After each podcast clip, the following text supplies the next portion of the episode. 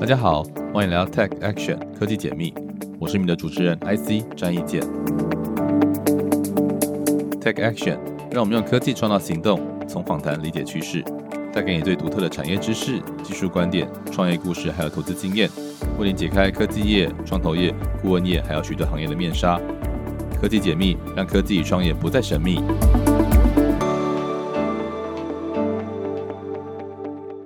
大家好，我是 IC，这是科技解密。那今天呢，我们非常高兴的邀请到苏今天苏博士啊。那苏博士是呃我很长期的一个生技界的前辈跟朋友。那今天呢，来聊聊他在这个创投还有生技界的这个经历之外，他最近也出了一本新书哈，叫做呃新 AI 与新人类，非常的呃实用也非常的有趣的一本书哈。那苏博士呢，苏今天他因为英文名字就叫 Today 哈。呃，跟这个我们中文的今天哈，很很很像哈，大家都叫 Today。他是脸谱顾问的呃创办人，也是担任过国鼎生技的总经理、光生技的策略长、核心生技的呃这个开发的总经理，还有这个联雅生技的呃副总经理，算是非常丰富的经历之外哈，也曾经担任科技部的审查委员啦，国务院的这个制裁机转的这个中心的评鉴委员哈啊，还有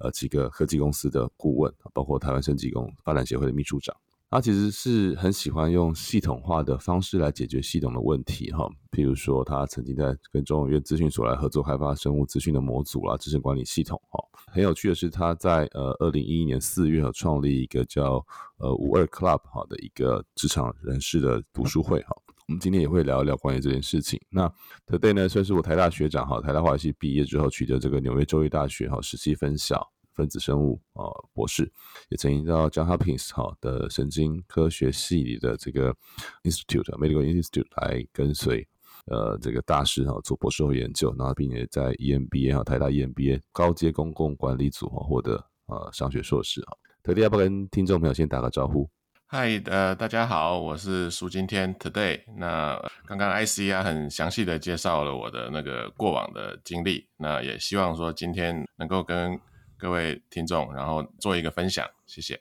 好，所以德类算是大学念的是化学哈，那化学领域非常的广泛哈。那后来走上分子医学和神经科学，是你是因为基于这个比较是偏科学研究的兴趣，还是说对于医学这个领域哦，或者是药物开发有自己的什么样的启蒙的机缘，才才往这方向开始的？那个时候念化学啊，哈，也是因为李远哲呃博士他拿到诺贝尔奖了。那我们就觉得说，化学这个是很多科学的这个基础啊。那进入化学系之后，因为其实化学它分科也蛮细的，那可能分为物理化学，然后有机化学，然后很多的这个不同的分科。那当然，李远哲博士他是在物化的这个部分啊，得到顶尖的这个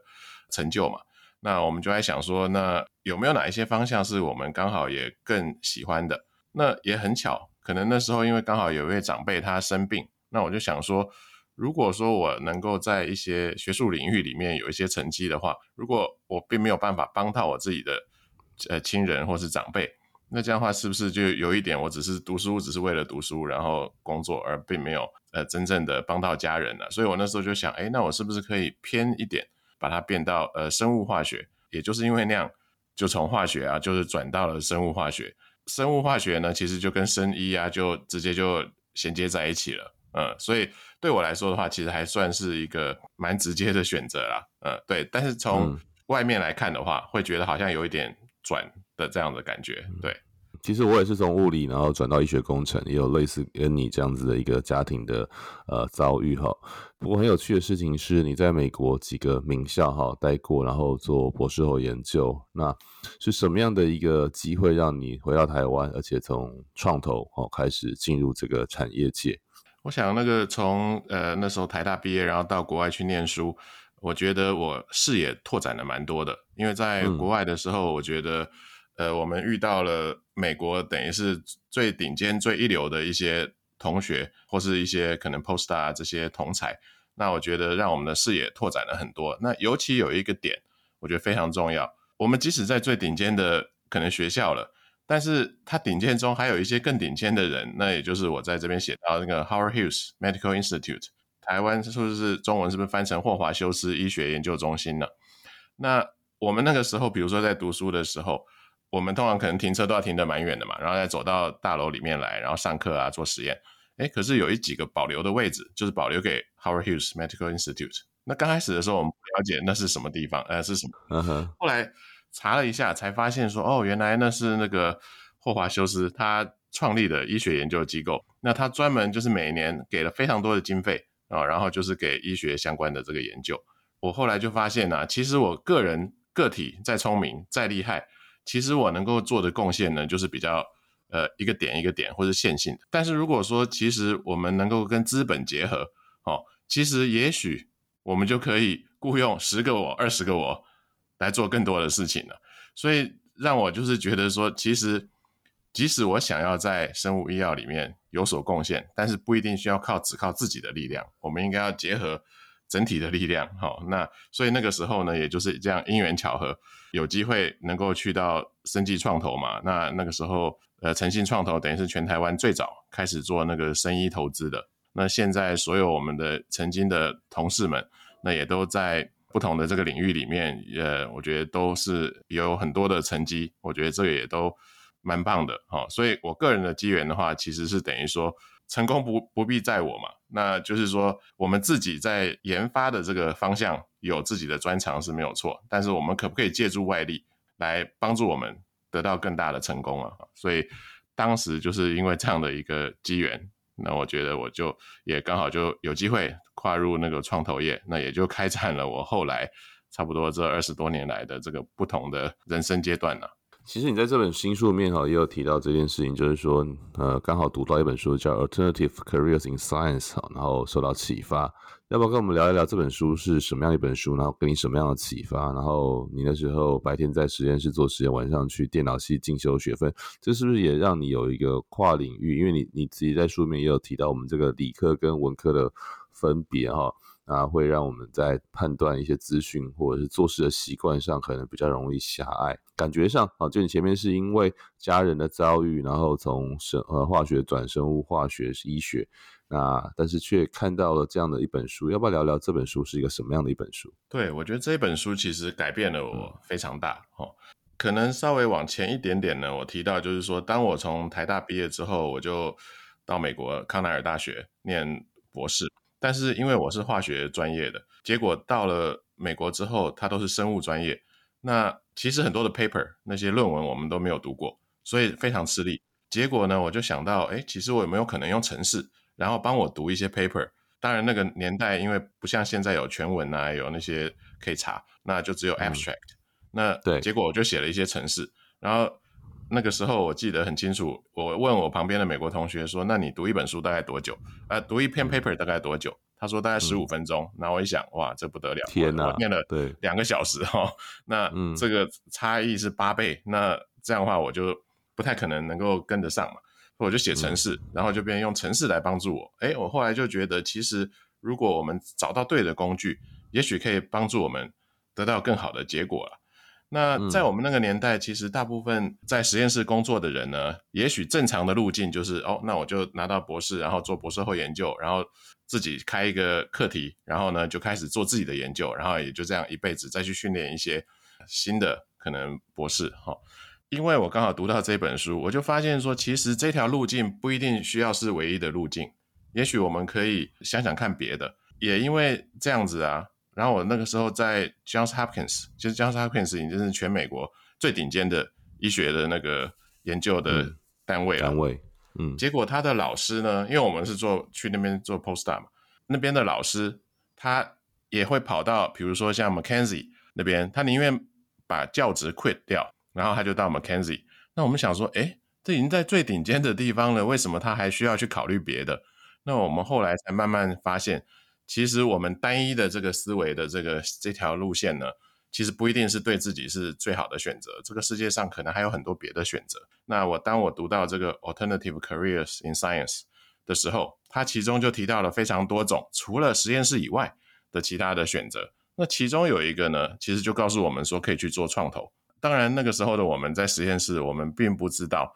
就是说创投是什么。那只是后来，就是刚刚联系到刚刚的回答的地方，就是说，哎，等到到回到台湾，刚好也是因为生医创投的这个启蒙，所以我们就有幸就是也加入过这样的一个阶段。所以也补足了我们在那个呃创投这边的一些了解啊。刚刚有提到，就是说，呃，我白天去做实验嘛，然后晚上修电脑学分。后来就是因为生物资讯在我们那个年代突然就爆红了，所以我也去学习了蛮多的东西。那也都是因为刚巧，我我学过城市设计，然后也就是可以就无缝的衔接到这样子的一些课程。那我个人会觉得，当我在这个生医产业的时候啊，因为台湾刚开始生医产业，我们加入的时候都是在起步的时候，其实很多的人才，比如说电脑人才或是财务人才，其实不容易找到行业最顶尖的。为什么？因为台湾有很多的可能电子业的聚落，然后很多的你只要是在它的附近，其实大家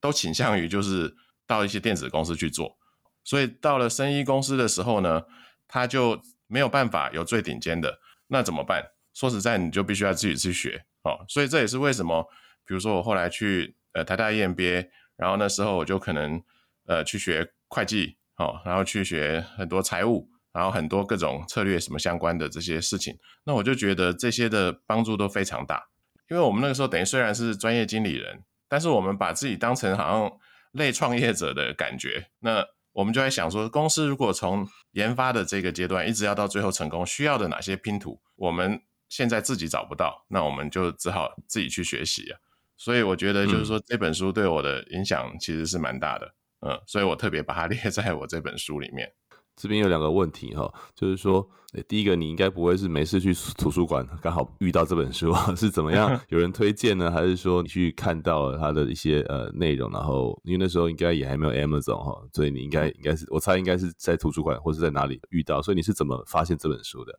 我那个时候。可能是跟老师或是跟一些学长他们谈，然后我也记得有一次是可能是学校 career 相关的一些那个等于座谈会，那他就是在座谈会的时候统计说，哎，大家未来想要继续留在实验室工作的，还是有其他的。那后来发现说，哎，有超过一半的人其实并不想要留在实验室，这是非常奇怪的一种结果啊，因为那个年代真的那个路径是很单一的嘛，那你就会有一半的人不想要。那后来他也就。告诉了我们，就是说，其实有像这样子的一些方向可以去看，好，那也因为这些机缘巧合了。那其实现在我觉得，其实学科的藩篱已经越来越模糊，所以可能现在就不会觉得这么的怪。但是在我们那个年代，其实还真的是比较特别一点，对。所以在那个时候，等于算是有人推荐我们去看这样子的内容。嗯，其实我觉得美国的高等教育机构，他们其实会去思考到这点了，因为。毕竟，多数的人不见得都适合，或者是有那个机会一直往最高的学术殿堂啊，或者是工作的这个直线型的部分前进啊。我自己也是经历过这个部分，所以格外有感触哈。那第二块就是说，生计创投哈，其实听起来很很酷很炫哈，可是其实，呃，就我自己早期的经验，其实因为生技业的产品生命周期啦，或者是其实大部分时候你是在经历这个临床研究哦，一二三期。啊，或从这个很早期的这个 preclinical 阶段开始，对于像你没有产业经验啊，也甚至没有做过药物开发的，你进入生命创投，一开始会不会觉得也是有点这个无理物中啊？到底 这些公司都在做什么？然后，当然你后来也进入了这个实际的啊，生技生技公司里面，也一来哈历练了很多个很多家公司，所以你觉得？对于你来说哈，我自己当然回头我当年哈进入诚信是一个很幸运，但是也非常多的呃磨练哈，包括后来到台湾工业银行然后一路做生计的呃投资，还有观察新创公司，然后再加入新创公司的过程。那对于你来说，创投的路径来说哈，职业来说其实就分好几种哈，有一些是先从产业界研研究到产业，然后再到这个这个投资领域。那我我跟你，我像诚信好像比较愿意用一群这个呃。这个产业经验不是那么多，但是有学术背景的人，你觉得这两种 approach 它它造成的一个质押，或者说从创投的角度来说，各有什么优缺点？哎，我觉得这个问题真的非常好。我记得那时候在诚信工作的时候，呃，我们确实是就刚从实验室出来没有多久，然后不过在加入诚信之前，我也加入过一家生意公司然后。但是我觉得创投给了我们一个很重要的一个高度或是视角，也就是说，它可以从一个比较。策略面的或是那个经营面的角度啊，哈，去看这个整个的后续的进展了。那在创投的时候，很可能你对谈的很常常都是 CEO 或是这个财务长，啊，这个是优点，因为你可以从这个比较高的地方看。但是说实在的，我个人也认为有一个缺点，这个缺点就是有的时候我们会认为就是说，哎，我好像已经跟 CEO 一样高了，所以其实他并没有办法对，呃，因为他习惯了每天都是你也可以说往来无白丁的那种概念，就是他好像觉得，哎，他就是跟人家是一样高啊，哈。其实创投它重点都是因为后面有 dollar sign 嘛，有钱嘛，哦，所以无形中被提高了。就像以前说那个宪兵是谏官大三级的那种概念，对。所以在年轻的时候并不知道这个差异，然后就觉得说，哎，自己好像蛮厉害的，然后就自以为很多地方就还比较懂。所以为什么后来我还是选择最后会离开了那个创投界？因为说实在，创投界其实还不错，也可以学到蛮多东西，但是某种程度上很多地方没有被补充到哦。比如说，后来我可能没有真的做过临床试验，尤其是台湾刚开始都是创新型的嘛，那临床试验做的不多。哎，那后来我在国光生技的时候，我就做了超过两千多个人的临床试验。这个在疫情前的话，我可能也是全台湾极少数有做过超过两千人的这种临床试验的人了。还有一些，比如说像国鼎的时候，我有做授权，其实很多就是国际授权。那在那个时候，其实也没有那么多人做过，所以我会觉得从每天可能跟 CEO 或是财务长这一类的，或技术长对谈的这样的状况，走到我真正实物上去学到临床试验啊，甚至生产制造啊。比如说我在联雅的时候，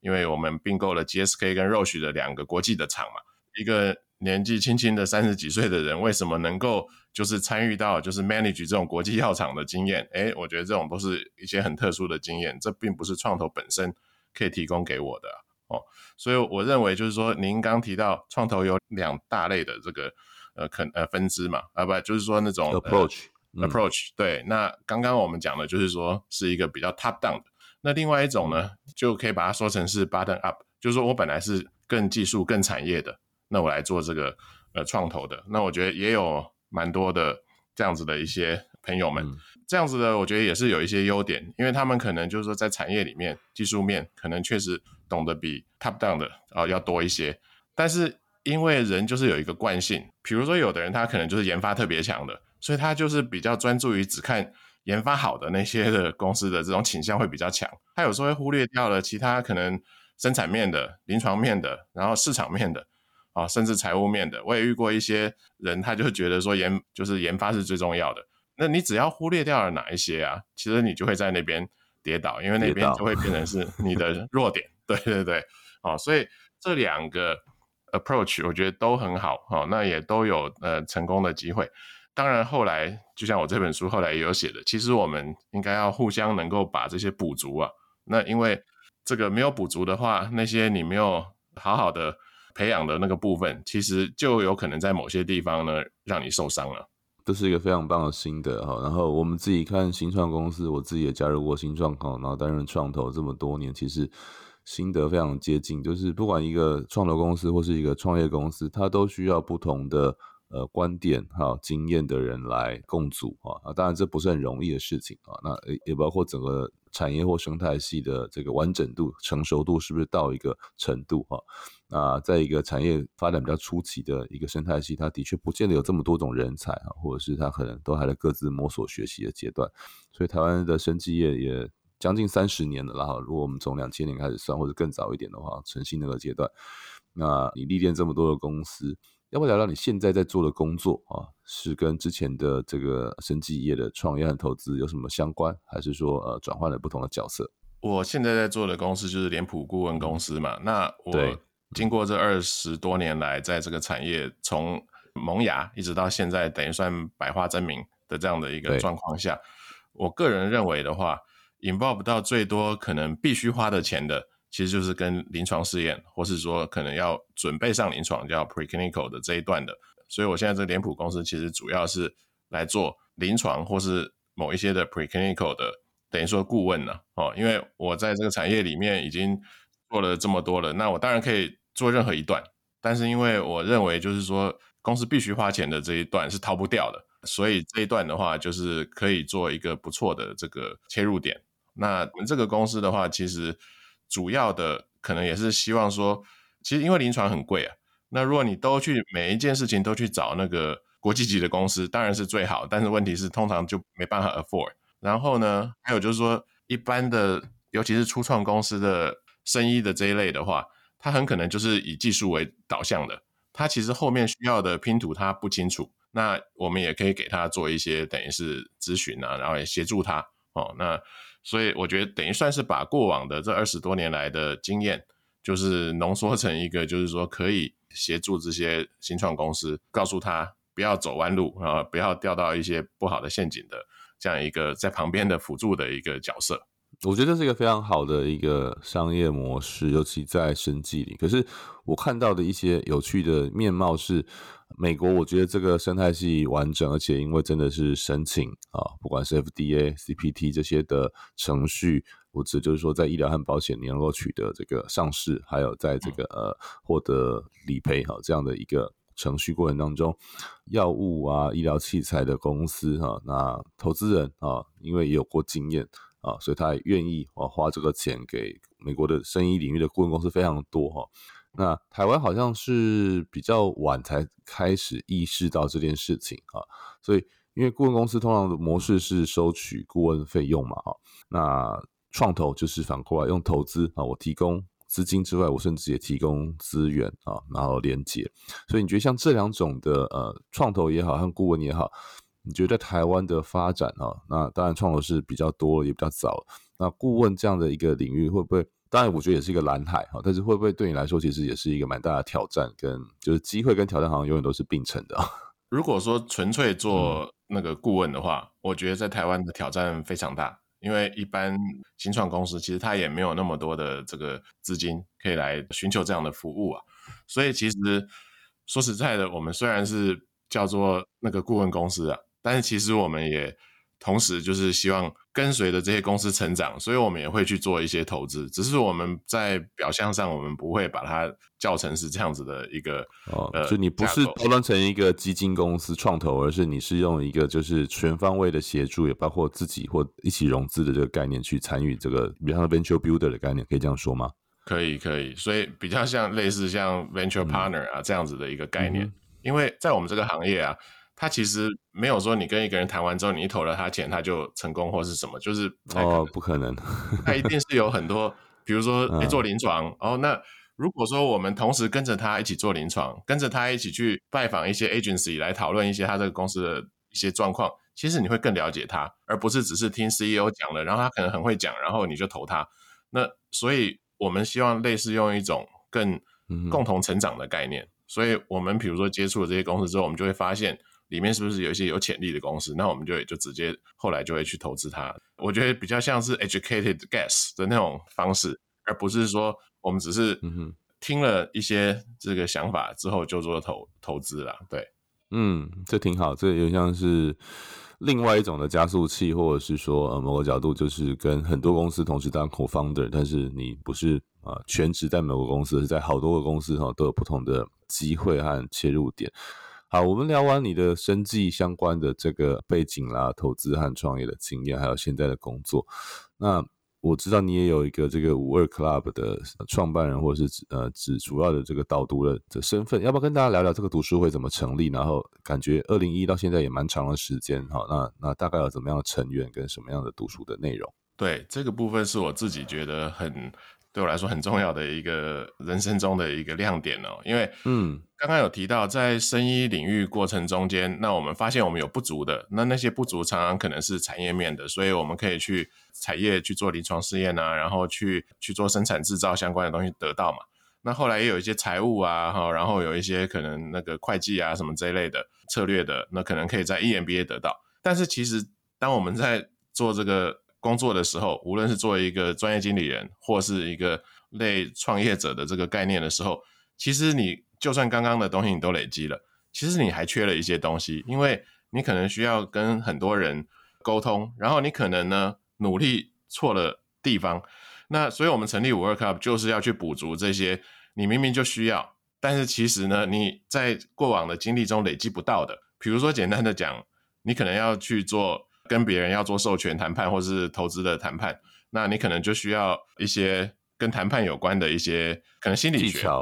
对，或是技巧。那有一些技巧，比如说 Harvard 呃 Business Review 什么，它可能会有呃内容。因为那时候在台大 EMBA，呃江炯聪老师也有开专门，比如说这种呃 negotiation 的这种课嘛。那那个时候诶感触非常多。那可是我觉得如果要更细致的来看，就是不是只是用一种 SOP 或是套路的方式来做这个，其实我们可能要更知道的，可能是一些心理学的，或是有一些根本就是暗藏在一些背后你本来看不到，但是其实你能不能去发掘到的的一些因素或是理由。所以呢，我们那时候一开始的时候，当然也是一些生医的好朋友们，我们就去读一些相关的这样子的书，然后一起来分享。哦，所以像刚刚有提到那个刘志贤董事长，他那时候也有给我们根据，因为他在这个商场上也非常多的经验，那他也根据实物的经验，然后配合这些书，哦，来给我们呃做一些导读跟那个说明。那我个人的话，哦，因为我就发现，其实我们很多时候不了解这个世界是一个简单的世界还是复杂世界，然后我们就用学校里面学到一套，或是个人他的经历上累积的这个经验来当做指标，然后呢就来做决定了。那事实上，后来因为经过了这十几二十年，我慢慢就发现，其实这个世界可以简单的分为简单世界跟复杂世界。哦，当然这是说法上的一个 这个说法。哦，因为所谓复杂世界，就是有一些不可化约的一些东西。啊，那在我书里面的话，第三步我有稍微触碰到一些。当你真正分辨清楚的时候，你就知道，简单世界就要用简单世界的工具，复杂世界用复杂世界的工具，那才会是最有效益的。那我们常常就。用简单世界的工具，因为那是你过往所学到的嘛，然后去应应那个或是碰撞这个复杂世界的各种挑战，就常常会鼻青脸肿啊。因为其实这个世界跟我们想的不一样的很多，那这复杂世界就有很多的面向了。书中有提到一些，但是我个人的话就会希望说，当你遇到这些事情的时候，有没有办法系统性的去解决？因为如果不能系统性解决，你只是知道，就好像说啊，某一个人得了癌症，然后你没有药。那这样没有用，嗯，所以一定就是要你 identify 了一个问题，然后你也有一些 solution，好，至少你有应应它的方法。所以，我们这个读书会其实主要就是补那些你在经历上不足，但是仍然很需要的那些点。那我们就会挑这样子的书来做一个分享。你们挑书的方法跟模式是你个人，还是说你们有一个选书的委员会？那为什么名字叫做五二 club？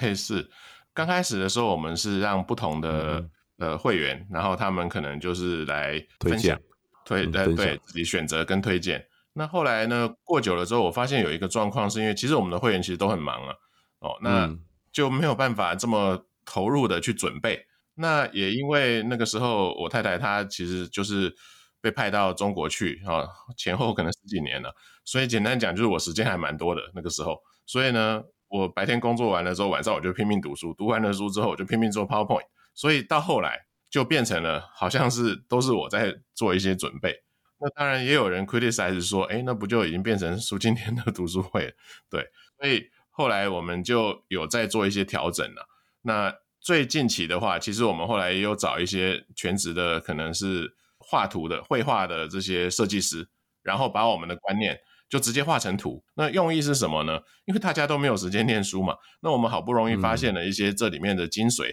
我们有没有办法把它画成图？因为脑科学也告诉了我们，其实图像的话对人的那个 infographic，嗯，对对对，会更清楚。哦，那所以我们后来就呃慢慢慢慢转型。哎，Mid Journey 出来之后，我们就发现有一些图呢，其实我们就已经可以开始用 AI 来画了。所以我们就慢慢慢慢也转型了。嗯，那为什么叫五二 Club？因为那时候我们。我成立的时候，我的公司好联雅生技，它在那个一零一的五十二楼。那因为我们一个月办一次活动嘛，那有些人因为他可能年纪比较大，因为我们 刚刚讲过，我们这些可能都是一些公司的高阶或是老板或者是什么的，他可能忘记到底是哪一楼了。哪一楼？对对对。那我们后来就想说，那个也不可能每一次他电话打来，我们就派人去接他嘛。所以后来我们就想说，干脆我们就把它叫五二 Club，那这样他就不会搞错哪一楼。哦，但后来你离开之后，应该也就要换地点了，是不是？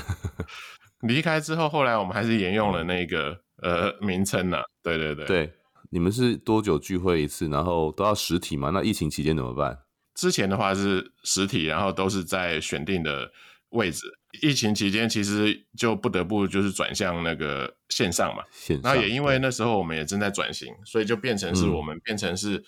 自己选出了一些 topic，然后呢就分享那个画图。那个时候就变成是由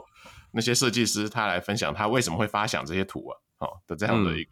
视角。那我们就有把一些部分的东西放在我们的 FB 上面。哇，这很妙！我这个很希望以后还可以跟你聊聊这部分。我觉得五二读书会跟这个历程，啊，因为我也参加过一些不同的领域读书会，但感觉你这个也是格外的有前瞻性，那也延伸到我们今天这本书哈。所以这个月你出了一本新书，叫《新 AI 与新人类》啊，我觉得是介绍了这个 AI 的前世今生，还有像大型语言模型啦、认知颗粒度这些专有名词哈。我我算是。半个门外汉哈，虽然说我也是念医学工程，也有一些资讯的很初步的启蒙哈，但并不是真的做软体城市开发哦，或者是应用非常大量的人工智慧。但是在过去这些年，也接触了蛮多 AI 啊，投入不同应用领域的新创公司。那这本书你也广泛的探讨人类的个体和群体哈，如果被新 AI 的影响哈，怎么来善用？你是怎么样的一个起心动念，让你开始写这本书的呢？是因为刚刚讲到我做 Work Club，然后我必须要非常广泛的阅读，然后也要一直思考怎么分享给别人嘛。那我曾经认为啊，哈，AI 其实可能可以帮助我们呢，就是广泛的把很多的资料都整理成我们要的东西啊。对，尤其你一开始那个读 paper 的经验应该是非常深刻的。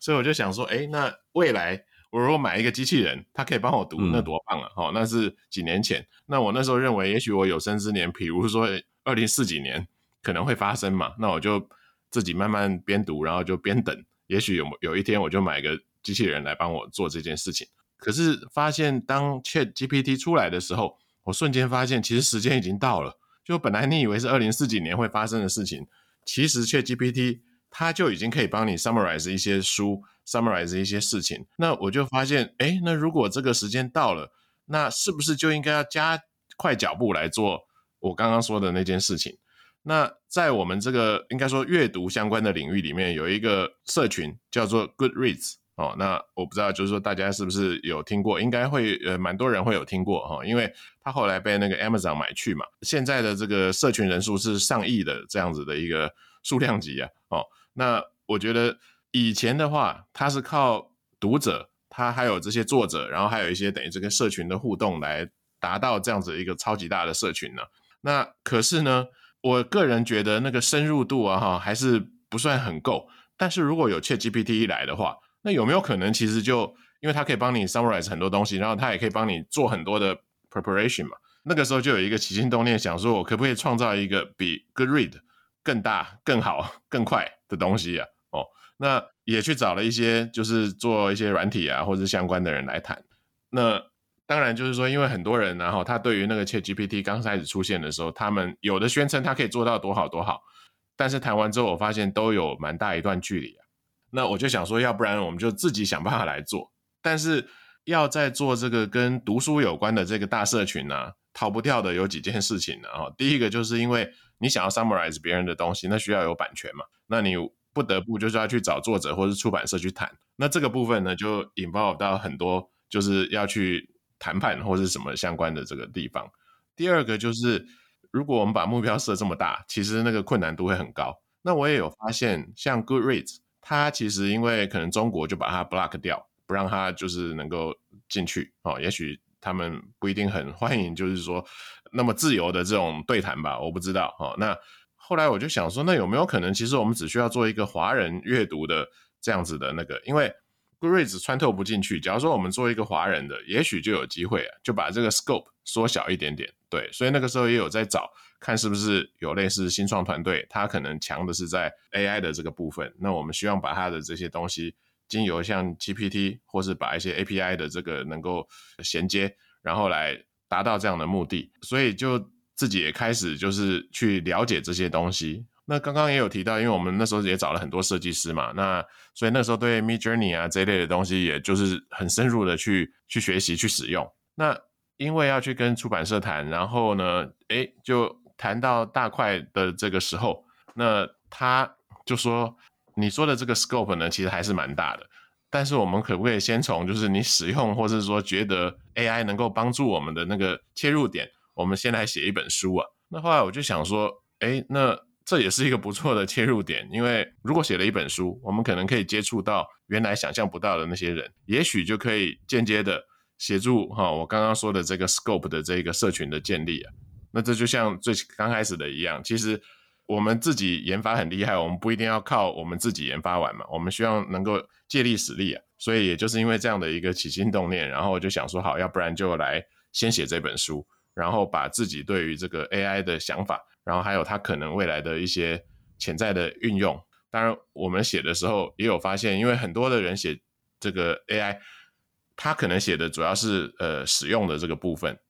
那我们那时候也觉得使用的部分，因为可能你的书可能卖了三个月、六个月、一年以后，可能使用的部分因为会 update 的很快，那可能就你必须要一直去补充。那我们就切入点的话，会更在人的认知哦，还有就是学习或者是工作相关的这些地方。所以我觉得我们的话可以就是。呃，last 比较久呀，所以这样子的分享，其实我们也希望就是说，因为这本书告一个段落之后，我们还是会希望回到原来的这个初衷，就是希望能够找到一些有兴趣的这个新创团队，所以来真正的开发像这样子的一个华人阅读的相关的社群的一个界面。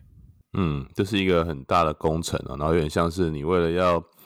挤出很厉害的鲜奶，要盖一个牧场，可是你却从这个牧场的使用手册或是建造学开始去推广啊，这是蛮好的策略，可是也是一个很巨大的有挑战性的事情。我自己在这个呃软体跟新创圈比较多的连接，我是很期待这个事情可以发生。我也是一个喜欢阅读哈跟写作的人。你书里面其实谈到很多专有领域的名词哈，我觉得很有意思，也读了很过瘾哈。那你要不要跟大家聊聊？譬如说，像你有提到认知的压缩跟还原，那或者是我我觉得蛮有趣的一个一个部分是在讲语言跟认知的局限性啊，还有拓展性啊，甚至什么呃薄度跟厚度。你要不要用一个比较简单的说法来？哎，我觉得这是一个蛮关键的部分啊，跟大家来分享一下。对这本书里面，我个人就是说琢磨最多的，其实就是第二步，也就是刚刚您提到的这一些认知有关的一些切入点了。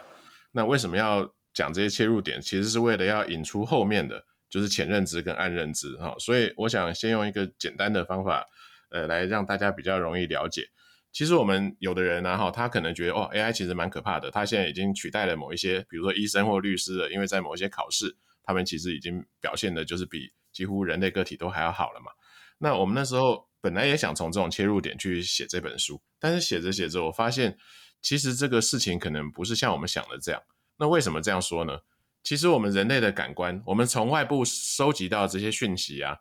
其实我们的局限性很大。比如说，呃，后来我去那个了解才知道，其实我们人类只有五感，那个比如说视觉、听觉这些的哦，那有五感。可是呢，如果你把所有的生物啊，我们已知的生物的话，这些感官呢，大概有五十几种。那你想想看哦，在我们旁边的各种的讯号，比如说手机的讯号，比如说地磁的讯号。其实我们人类个体是感觉不到的，我们一定要用 device 或是靠其他的生物或者是什么，我们才知道说其实这边还有别的信号。我们人类只发展出了五种感官，其实是有演化的理由嘛？因为这五种感官是对我们的演化是最 critical 的，所以我们才会演化了这几个。但是有一些其他的这个感官呢，不是说它不重要，其实它也能够丰富我们很多的生活，但是它对于生存哦的那个重要性没有这五个重要。所以呢，我就在书中举了一个例子。也许比如说外面有一百个信号，那你接收了五个，那你接收进来之后呢，其实因为我们的大脑会去选择性的去挑出你想要 process 的 signal，所以你这五个进来了之后，可能你只 process 一两个。那 process 的一两个之后，是你脑子哈，就是说等于认知哈的这个认知大脑相关的筛选机制嘛。那你筛选完了之后，我们要表达出来，那要经过语言，因为这一次的 ChatGPT。这些大语言模型，它最 critical 的地方就是语言的这一段。那为什么它会被认为就是说，哎，它是不是已经达到了那个通用型的这个 AI？也就是因为语言，然后人讲话就是可以面向比较广，所以它就会自动把它认为可能是一种通用型的这个概念。呃，那当我们要表达的时候，它会出现两种情况，一种情况是，其实我的感觉很丰富，但是我的语言能力不足。哦，对，因为每个人的 training 不一样，那每个人的感受也不一样，所以他可能有十分想要表达，但他真正能够表达出来的可能是一两分。就像我们有的时候看 YouTube，那很多的一些刚开始的可能是素人或什么，他去吃到一些好吃的东西，他就说哇，这个好好吃哦。他会停在比较简单的这个层面，但是如果说他的感受比较多，他也许就会会用更复杂的语言表达。那这个其实算是一种语言的。那个局限，也就是东西很多，嗯，对，但是你表达的只有一点点，也就是说，那你想想看，刚刚的信号很多，一路一路一路就被筛选下来了，最后你讲出来的哦，好好吃，就只有一句话哦。但这个好吃被所有人听到之后，他会还原成为说，哎，这个是好吃是什么意思？那如果他表达的可能是一些，哎，油花蹦出来了，或是什么一些这样的，哎，你可能就会有一些画面感，或是有一些这种感官的一种反应哦。所以所谓的这个压缩，就是东西本来很多，就像我们那个档案要那个压缩一样。他就把它说成了一句话哦，那也可能，比如说书里面也有提到，比如说你读到一首诗叫《白日依山尽》，结果你瞬间脑子就出现一个画面嘛，因为你本来是一个风景，你把它变成了一句话。但是每个人一听到这句话的时候，他可能又会把它还原。所谓还原，就是说他把这句话映射到了他自己的生活上面，然后就发现说是一整个画面。那我书中也有用一个简单的 case，就是说，比如说你在农场里面，你去采集牛奶。但是你不可能就是把这么庞大的这个体积的这个牛奶去做贩售嘛？当然有一些是可以的，像鲜奶就是这样。那也有一些就会变成像奶粉。那从鲜奶变成奶粉的这个步骤就是一种压缩嘛。但是等到你把这个奶粉最后还原成为一个牛奶的时候，它就是还原。那还原的时候，它其实不一定要还原成原来的，它还可以还原成比如说巧克力牛奶或是什么苹果牛奶这一类的东西。所以呢，这个压缩跟还原为什么很重要？是因为 AI 好，其实它的喂养的这些数据，都是因为人类已经经过这个压缩的一个成果啊哦。因为为了要节省时间嘛，节省那个你可能算力，或是节省储存的空间，所以它就缩的很小。但是你真的要用的时候，你还是要把它还原。那本来我们个体啊进行压缩跟还原的话，我们只用在个体。但是有了 ChatGPT 之后，其实这个我们可以用全人类当做我们的一个资料库。因为别人他也会做压缩还原嘛，所以我书中也有提到某一些的这个例子。那经过了 AI 的协助的话，你等于站在了全人类的肩膀上，所有人类曾经做过的压缩，还有可能的这个还原，都变成了一个连级。那你每一次要做决定或者做选择的时候，你是可以在这个连级里面选，而不需要只在你个人的经历哦所局限住的这个范围里面选。那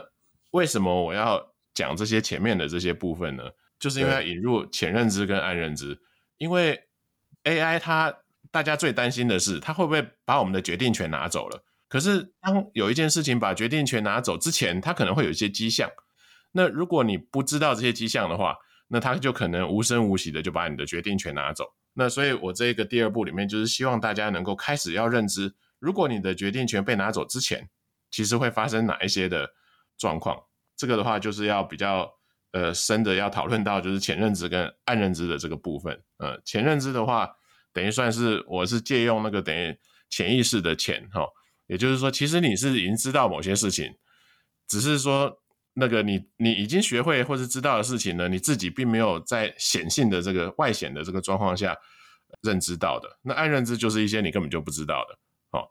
的那些事情，嗯。所以就是这些部分讨论起来的话，可能书里面会写的稍微比较清楚一些。嗯嗯，非常谢谢 Today，刚才我觉得蛮蛮清晰的介绍。当然，我非常推荐大家可以去梳理哈，好好的阅读一下。那但是我觉得他书里面一一段很经典的一句话，就是说我们的人类的世界哈，从注意力的被剥夺，我们都知道现在非常多的这个。网络公司或者是这个呃服务哈，其实都是在争夺啊这个人类的注意力。那和他写到，从注意力的被剥夺到选择的被剥夺，其实就是刚才前面所讲的，当你资讯或认知的来源哈，那在这个压缩还原的过程当中哈，就反过来嘛，就是当有一群人或是有一些啊机制，它有更好的、更强大，而且这个是非常压倒性的啊。来给予你啊，这个完全不同的这个认知上面的一个呃比较的时候，其实你的选择就相对啊会少很多。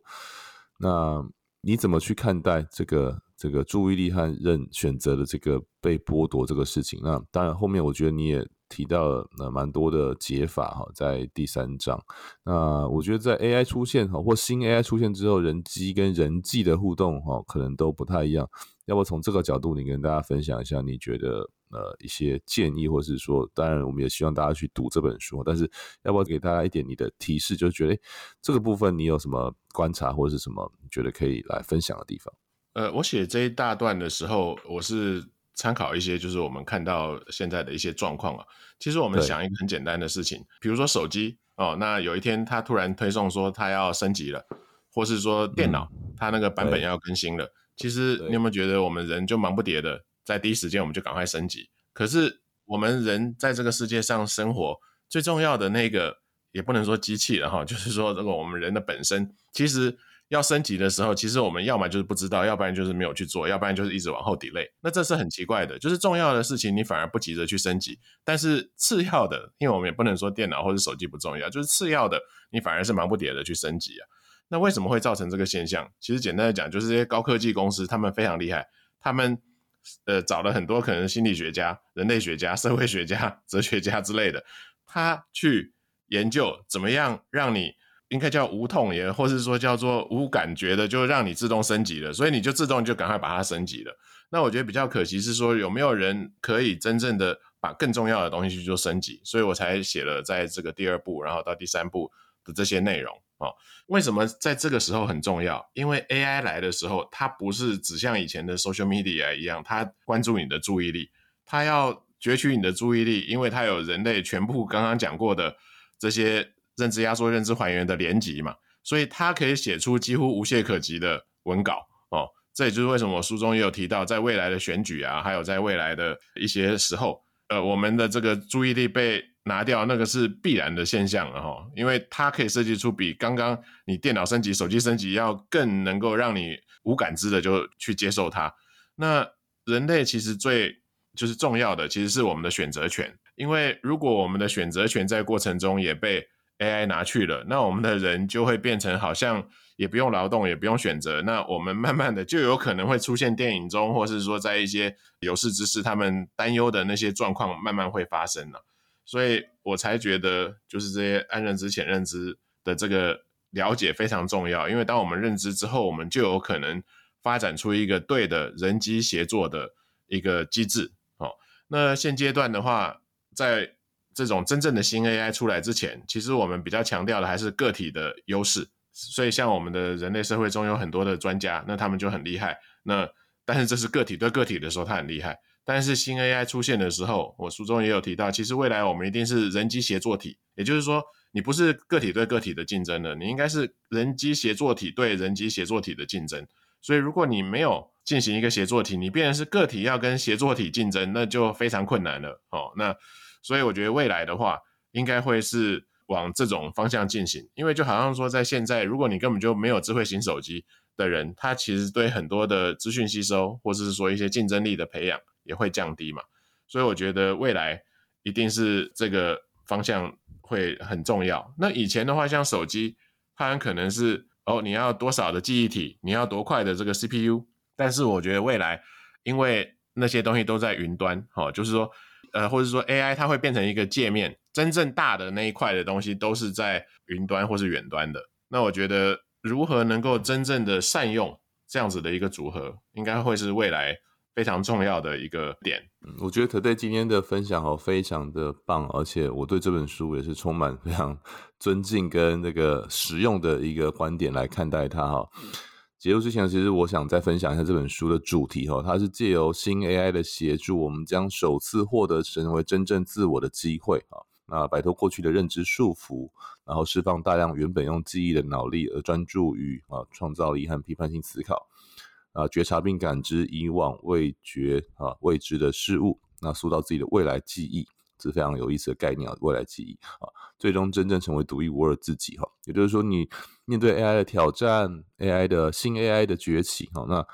所谓的新人类该是有什么样面貌？我们能不能打造自己成为新人类？这是我觉得这本书的初衷。那也像刚才特雷所提到的哈，他借由大量阅读跟学习，发现人类的呃认知局限啊，或是认知的颗粒度，或甚至提到所谓的这个暗认知啊、浅认知的概念。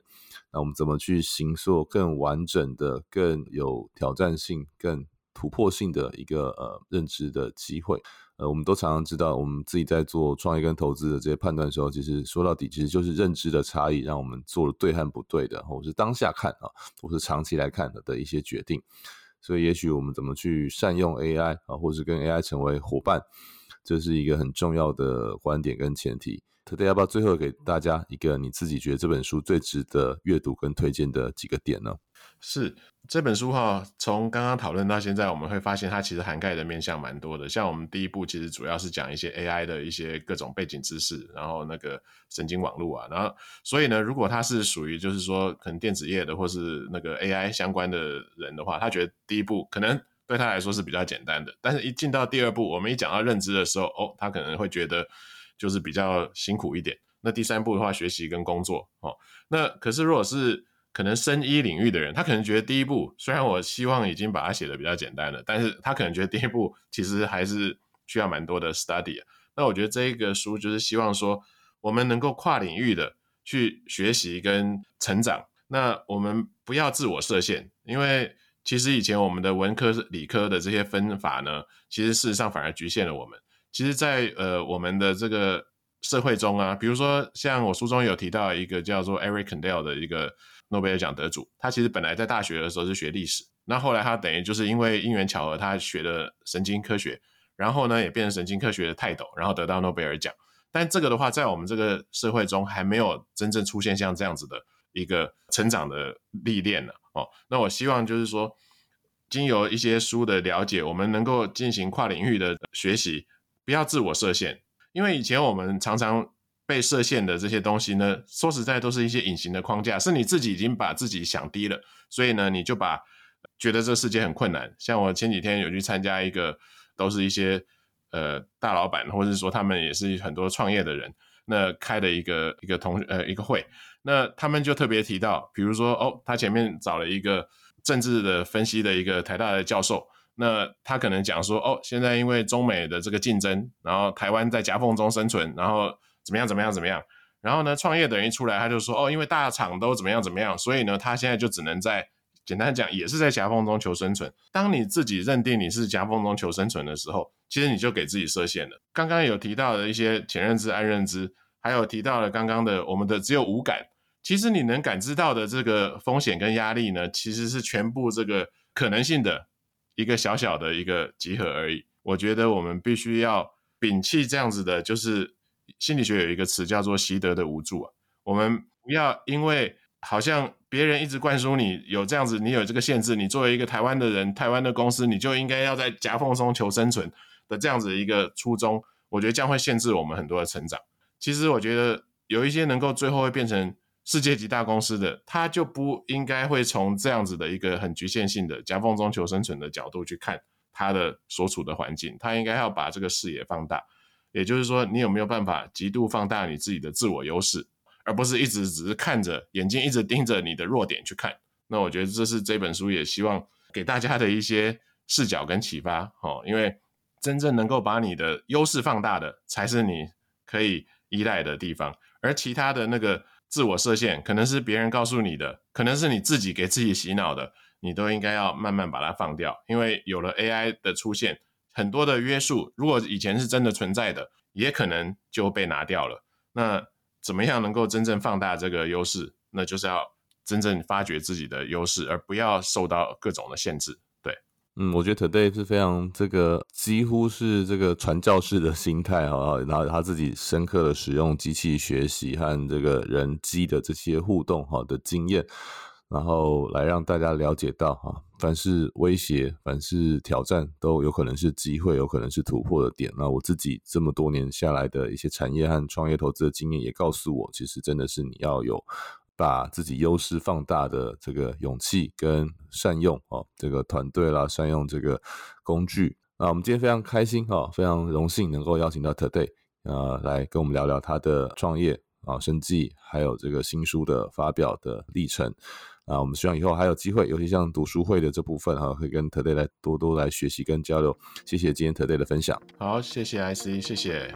嗯，那我们今天的科技解密就到这边啊。那请各位听众啊，那继续保持我们的关注。那欢迎大家收听我们接下来的节目。谢谢大家，拜拜。谢谢，拜拜。